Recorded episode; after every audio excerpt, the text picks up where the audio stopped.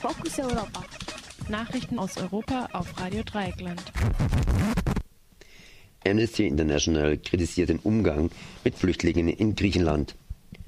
Nach Amnesty International erweist sich der griechische Staat als unfähig angesichts von Wirtschaftskrise und wachsender Fremdenfeindlichkeit Asylsuchenden und Migranten auch nur ein Minimum an Sicherheit zu gewähren.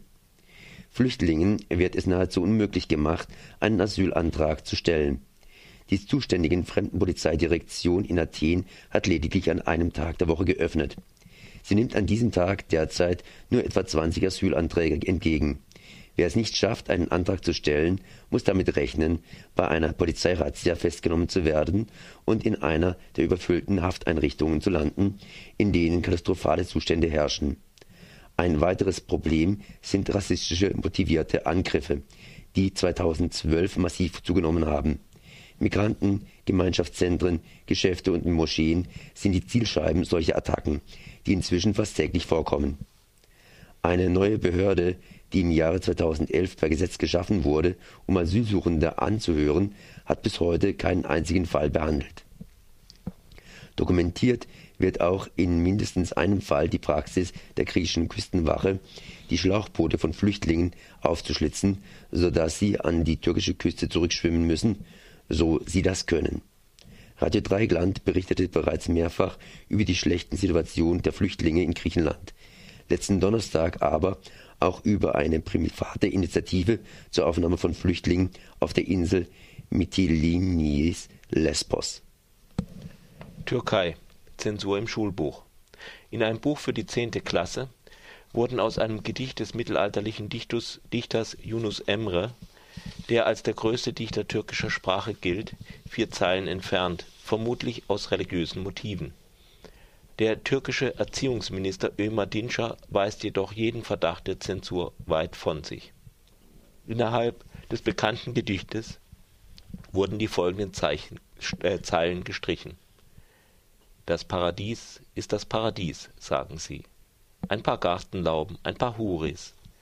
Gib sie doch denen, die sie wollen, ich aber brauche dich, nur dich. Soweit der mittelalterliche Dichter Yunus Emre nach Koran Sure 55, Vers 72 bis 76 sind die Huris Damen, die im Paradies in Zelten auf besonderen Matratzen warten und die zuvor noch kein Mensch oder Djinn berührt hat.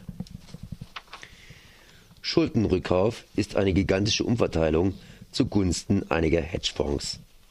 Dies behauptet in einem Kommentar die Frankfurter Allgemeine Zeitung. Die Rechnung, äh, die die FAZ aufmacht, geht wie folgt. Griechische Schuldentitel mit einem Nennwert von 60 Milliarden Euro seien nur mit einem Marktwert von 10 Milliarden Euro gehandelt worden. Nach der Ankündigung des Chefs der Europäischen Zentralbank, Mario Draghi, die Zentralbank werde Staatsanleihen kaufen und der Ankündigung von Bundesfinanzminister Wolfgang Schäuble über einen griechischen Schuldenrückkauf sei der Marktwert der Anleihen auf das Doppelte gestiegen. Danach wurde 10 Milliarden Euro Staatsanleihen im Werte von 30 Milliarden Euro zurückgekauft. Die restlichen Anleihen im Nennwert von 30 Milliarden Euro hatten aber nur einen Marktwert von 10 Milliarden Euro. Der Marktwert der verbleibenden Schulden ist also gleich geblieben. Die für den Rückkauf ausgegebenen 10 Milliarden Euro, die letztlich beim Steuerzahler hängen bleiben, hätte man wohl besser notleidenden griechischen Rentnern geschenkt. Stattdessen verdiente allein der Hedgefonds Third Point ca. 50, 500, 500 Millionen Dollar, weil er sich rechtzeitig vor dem Schuldenrückkauf mit billigen griechischen Staatsanleihen eingedeckt hatte Indessen wird das Sinken der Zinsen griechischer Anleihen gefeiert.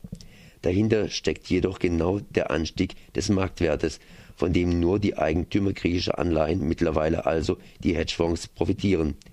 Für Griechenland bedeutet die gefallenen Zinsen bestenfalls einen Silberstreifen am Horizont. Da das Land wohl noch einige Zeit keine Staatspapiere am freien Markt anbieten kann, profitiert es auch nicht von sinkenden Zinsen Antibiotika nützen nichts gegen Erkältungen und Husten. Eine Studie in zwölf europäischen Ländern kam zu dem Ergebnis, dass Antibiotika für die Erreger von Husten und Erkältung völlig ungefährlich sind. Bei der Untersuchung wurde festgestellt, dass durch Einnahme von Antibiotika keinerlei Verbesserung gegenüber einer Kontrollgruppe erreicht wurde. Dies galt auch für ältere Patienten über 60 Jahre. Hingegen hatten die Patienten, die Antibiotika zu sich nahmen, mehr Nebeneffekte ihrer Krankheit wie Durchfall, Übelkeit und Hautausschlag.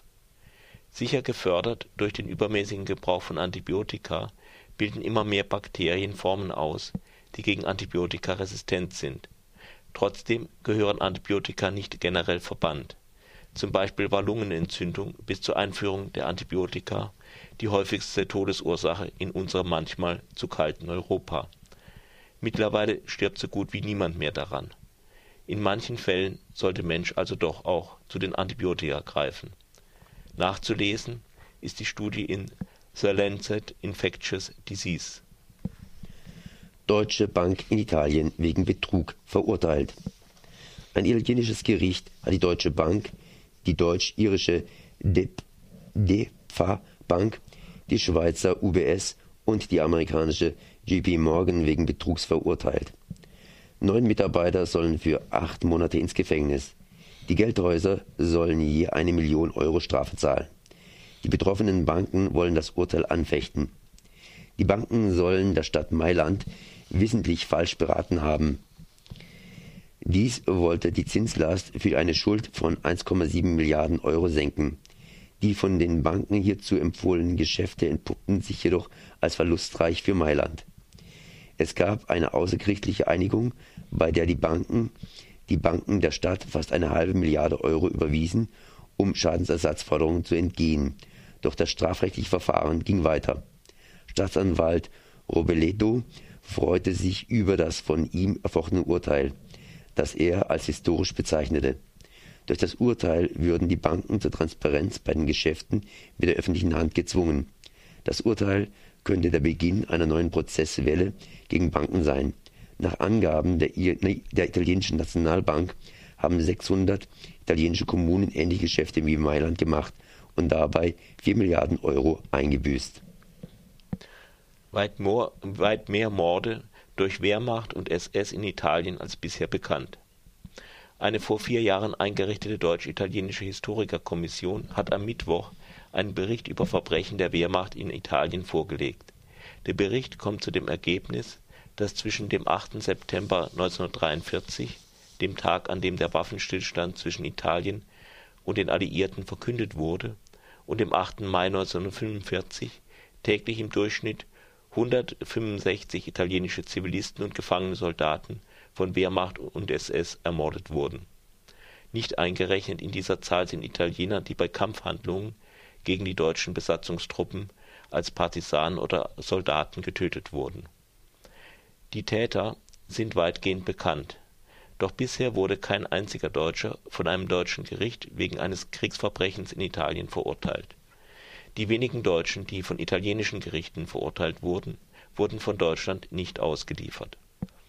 Die Historikerkommission war eingerichtet worden, nachdem sich Deutschland vor dem Internationalen Gerichtshof in Den Haag erfolgreich gegen Schadensersatzansprüche von Überlebenden gewehrt hatte, was in der italienischen Öffentlichkeit scharf kritisiert wurde. Nun soll in Berlin eine Gedenkstätte für die 600.000 italienischen Militärinternierten geschaffen werden. Hitler hatte italienischen Kriegsgefangenen den Status als Kriegsgefangene verweigert, wodurch sich Deutschland nicht an die Bestimmungen der Genfer Konvention gebunden sah. Die nun in Militärinternierte umbenannten Kriegsgefangenen wurden rücksichtslos zur Zwangsarbeit angetrieben, viele kamen dabei ums Leben nicht aufgearbeitet ist das Verhalten der bundesdeutschen Justiz in Bezug auf die Kriegsverbrechen in Italien und an italienischen Gefangenen. Dazu gehören auch Urteile der jüngsten Zeit. Wir empfehlen auch hier mit gebührender zeitlicher Verzögerung die Einrichtung einer Historikerkommission und danach einer Gedenkstätte, zum Beispiel in Karlsruhe.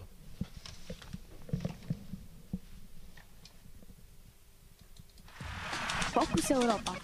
Nachrichten aus Europa auf Radio Dreieckland.